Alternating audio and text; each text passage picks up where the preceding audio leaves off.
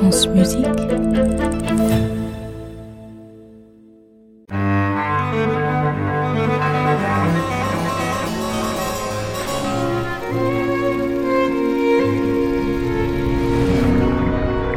Le journal intime de Jean-Sébastien Bach.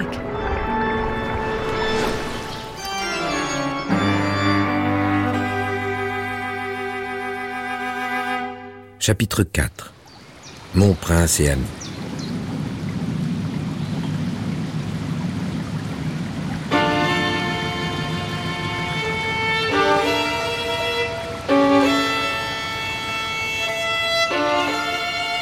17 juillet 1720. Mes enfants m'ont conduit au cimetière. Ma petite Katharina Dorothea, qui a maintenant 11 ans, tenait la main de ses frères.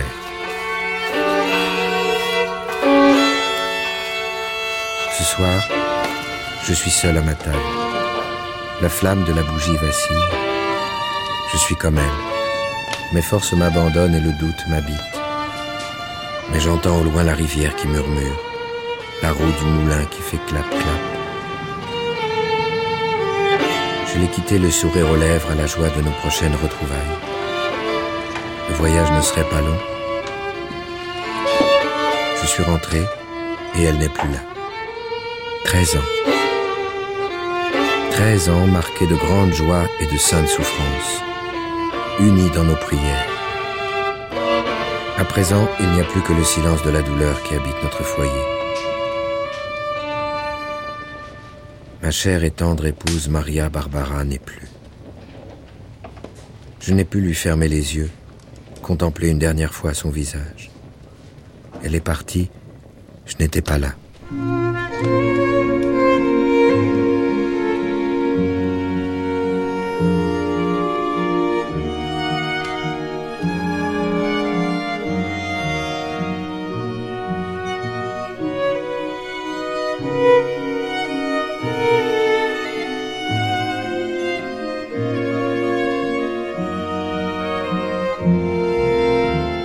Vie à Köthen était joyeuse. J'honorais mon prince et ami en composant des sonates, des concertos pour les soirées de la cour. Quelle chance que de travailler au service d'un prince qui aime la musique et qui la connaît si bien. Nos deux fils allaient à l'école luthérienne et nous avions de nombreux amis parmi les musiciens de l'orchestre. Ah, cet excellent Abel, pour qui j'ai composé mes suites pour violoncelle. Il est vrai que je voyageais souvent. À Leipzig, où on m'appelait pour recevoir le nouvel orgue de l'église Saint-Paul, mais aussi pour accompagner mon prince lors de ses cures. Nous nous retrouvions toujours avec une grande joie et fêtions nos retrouvailles en musique. Je déposais ma perruque sur le porte-coiffe et prenais alors mes petits sur les genoux. Nous chantions si gaiement. Mon fils Wilhelm Friedemann m'a rejoint alors que je compose à ma table. Il joue le clavecin de mon bureau avec beaucoup d'adresse pour ses dix ans. Je suis très fier de lui. Il étudie attentivement son livre de clavier que je lui ai offert cet hiver. Je suis attendri par tant de ferveur pour son si jeune âge. Sans doute étais-je habité comme lui par notre sainte musique, moi aussi orphelin de mère à son âge.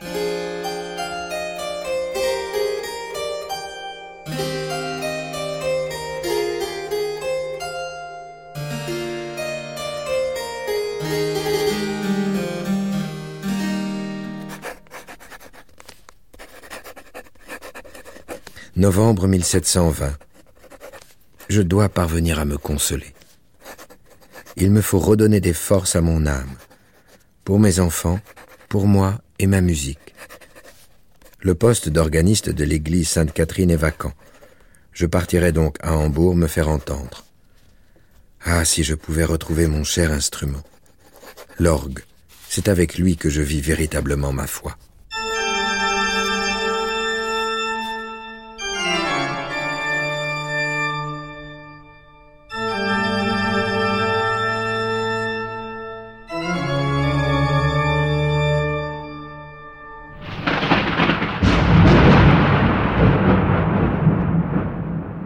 12 décembre 1720, j'ai remis ma lettre de refus à messieurs les pasteurs. il est hors de question que je paie pour obtenir ce poste. Je laisse ces fils d'artisans acheter leur talent avec leur argent plutôt que par la grâce de leurs doigts.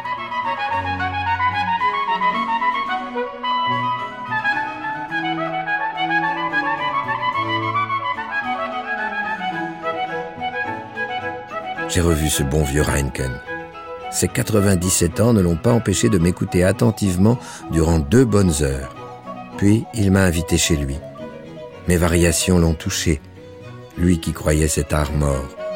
J'en suis bien aise, car je le sais généralement envieux.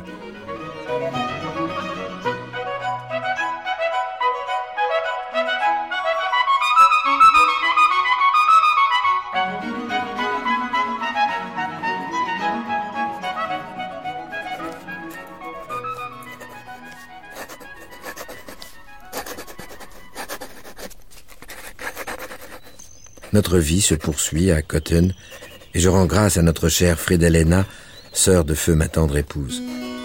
Sa présence est précieuse pour les enfants qui ont tant besoin d'affection. Et je remercie la jeune Anna Elisabeth qui l'aide à mettre de l'ordre dans la maisonnée. Mes petits-enfants ont heureusement gardé toute leur énergie de vie et ils ont bien besoin d'être entourés. Ils s'amusent beaucoup avec les petits exercices que je leur compose pour chaque doigt. Je les joue avec eux et nous rions ensemble. Bientôt, je leur écrirai des morceaux plus difficiles. Mes journées sont toujours très occupées par mes obligations auprès de la chapelle. Je bénis toutefois mon prince de me laisser cette entière liberté dans mes compositions et de m'offrir toute son admiration. J'ai adressé à monseigneur Christian Ludwig de Brandebourg six concertos afin qu'il puisse les proposer aux musiciens de son petit orchestre. Il y a déjà deux années qu'il m'a honoré de cette commande je pense avoir choisi mes meilleures compositions. Mais le plus doux de chacune de mes journées, malgré ma douleur, est d'entendre mes enfants jouer près de moi. Ce matin, alors que nous finissions de répéter le concert de ce soir, mon cher prince Léopold m'a demandé de me mettre à la recherche d'une cantatrice pour notre orchestre. C'est une excellente idée. Il me faut donc à présent trouver celle qui saura interpréter tous mes airs de soprano. Je ne peux que me réjouir, mais auprès de qui m'adresser? Il y a bien cette jeune fille que j'avais entendue à la cour de Zerbst. Son nom est Anna Magdalena Wilken. Elle chantait avec son père, un trompettiste de la cour. Je me souviens. Sa voix était très juste et très habile, et la douceur de son visage m'avait touché. Sans doute pourrions-nous lui proposer ce poste. Il me faut aller la rencontrer.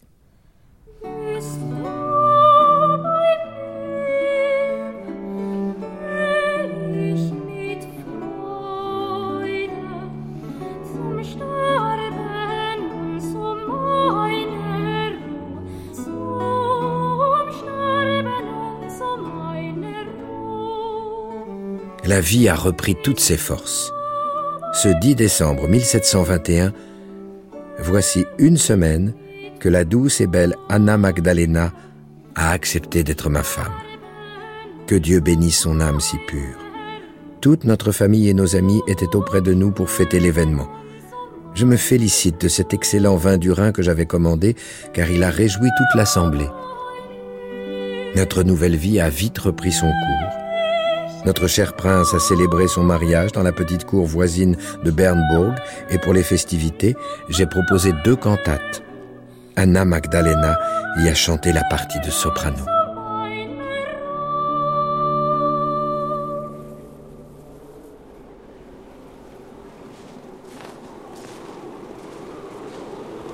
Décembre 1722. La neige a recouvert les pavés nous rentrons du palais où nous avons célébré l'anniversaire de notre prince. La grande salle brillait de mille feux et Magdalena était rayonnante. Nous avons tous deux chanté les airs de ma cantate Qu'heureux soit le cours de ta vie. Ma femme chante un si beau soprano. Mais pour combien de temps pourrons-nous encore vivre du goût de mon prince? Sa nouvelle femme semble le détourner de notre musique. Je vois bien qu'elle n'apprécie guère la générosité du prince à mon égard et cette entière confiance qu'il m'accorde.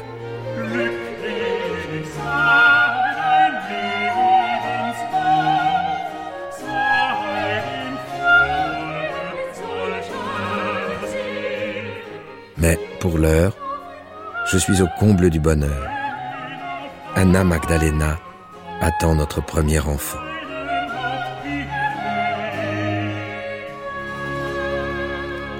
Il va falloir que nous quittions Köthen. Ce n'est plus ici la place d'un musicien. De plus, l'école des enfants s'est bien dégradée et je ne peux le supporter davantage. Mes fils doivent impérativement aller à l'université. Moi qui n'ai pas eu la chance d'y étudier, mon ami Téléman, qui nous a récemment rendu visite, m'a encouragé à poser ma candidature au poste de cantor de Saint Thomas de Leipzig. «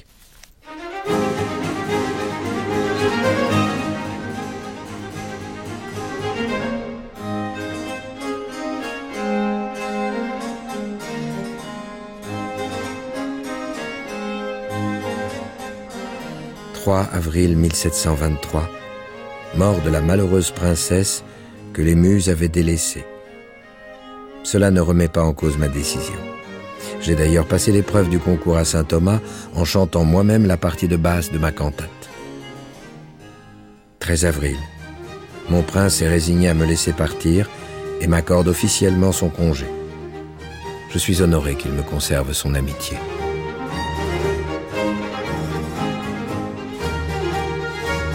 22 avril.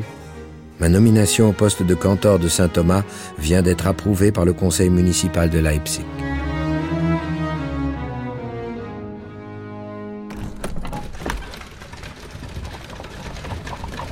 Magdalena, c'est décidé.